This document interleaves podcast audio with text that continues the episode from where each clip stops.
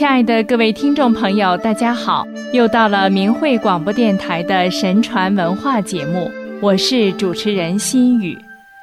古人敬顺天意，提出推天道以明人事，是指通过探索推演宇宙自然运动变化的规律，从而使人明白人类社会发展和个人生存变化的规律，明白做人的道理。达到与天地合其德，使自己的行为绝不偏离正道。古代设立了司星官、钦天监、卜官等官相授时，很多事情通过预测和占卜来预知吉凶祸福。下面要跟大家讲的是西汉时期星占家、卜筮家司马祭主谈论的一些关于尊天理。明人事的道理。据《史记》记载，司马祭主者，楚贤大夫，游学长安，通易经，述皇帝、老子，博闻远见。一次，中大夫宋忠和博士贾谊一同去拜谒司马祭主，想听一听他对一些人事上的看法。司马祭主正在和三个学生一起探讨天地、日月、阴阳、祸福等。他们看到宋忠和贾谊来到，礼貌地请两位就坐。宋忠和贾谊表示只想继续听他们的谈论。司马祭主谈到天地、日月星辰的运行轨迹，并掺入与仁义之间的关系。陈述吉凶的征兆，说了很多，无不条理顺畅。宋忠、贾谊在一旁正襟危坐，恭敬严肃地听着。司马祭主说：“今天的卜者，上必效法天地的定理，下必取向四时的变化，再配合仁义的原则，分别归测定出卦名。”然后才能谈天地间的利害和事情的吉凶成败。以前先王奠定国家，必先以规策定日月，然后才代天治理政事；必先占卜吉凶才做事。从伏羲氏创制八卦，周文王演化成三百八十四爻，而后天下得以大治。行卜之人必须扫除洁净，然后设座，端正冠带，然后才谈论事情，这是有礼的表现。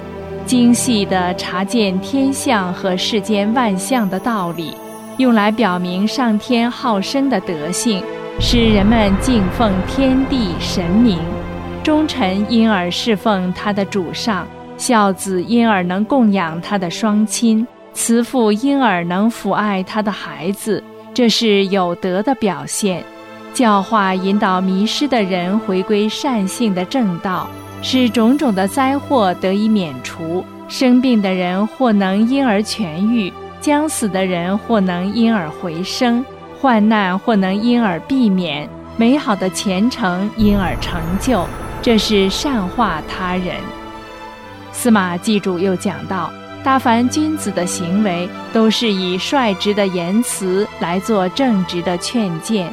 他称誉别人，并不希望别人回报，善意地指出别人的过失，心怀坦诚，一切只以国家和民众的利益为重。所以，真正的贤人给他一个官位，但非他所长，他是不当的；给他俸禄，如果不能和他的劳力相称。那是不拿的，得官的不喜，去官的不忧，关键的是在于无愧于心。而那些互相以权势相攀引的小人，只知道利用官位作为威势，利用法令作为工具，排斥正人君子，盘剥百姓，追求私利而不择手段，最令人深恶痛绝。盗贼发生而不能设法禁止。蛮夷不服，不能感化摄收；奸邪兴起，不能遏阻，妨碍真正圣者的进路。各种灾难的频仍，往往是因为道德的堕落而造成的。宋忠和贾谊听了司马祭主的这番话，为之折服，说：“真是道高一安，势高一危呀！为人处事就是要学习效法天道，做堂堂正正的正人君子，而不要去做趋炎附势的小人。”东陵侯在秦王后被废为平民。一次，他到司马祭主那里去占卜。司马祭主说：“您要占卜什么事呢？”东陵侯说：“我听说凡遇之极就要开唱，闷热太甚就会起风，淤塞之久就要流通。一冬一春之间不会总是屈而不伸，事物有一起就有一伏，没有只去不来的。”然而我对此私下里还有疑惑，愿听听您的指教。司马记主说：“既然这样，那么您已经明白了，又何必要占卜呢？”东陵侯说：“我总觉得还没有透彻地了解其中深奥的道理，但愿您能好好开导我。”司马记主这才说：“天道对谁最亲呢？”最亲近有德之人，只有有德之人做循天时、顺民意的好事时，才能得到吉神相助。自天佑之，吉无不利。因而一夜一日间，花谢花开，冬去春至，万物凋零又复苏。须知湍急的河流下，必有静静的深潭；高高的山岭下。必有深深的峡谷，因果循环，世上的事情皆有定数。勤修德行，美好的礼仪自会来的。中国人自古以来相信和遵守天人合一，相信天象改变和人事变更直接对应，相信善恶有报的真理，因此非常注重提升自己的道德水准。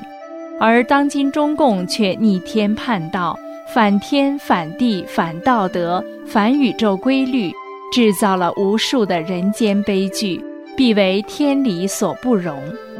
如今在贵州平塘发现两亿多年前的巨石，在裂开后的断面上竟有“中国共产党亡”六个大字，可见中共邪党恶贯满盈，人神共愤。天要灭之，越来越多的有识之士退出了中共及其一切附属组织，认清其邪恶本质，并彻底摆脱其束缚，选择了正义和光明的前程。各位听众，感谢您收听这一期的神传文化节目，下次时间我们再会。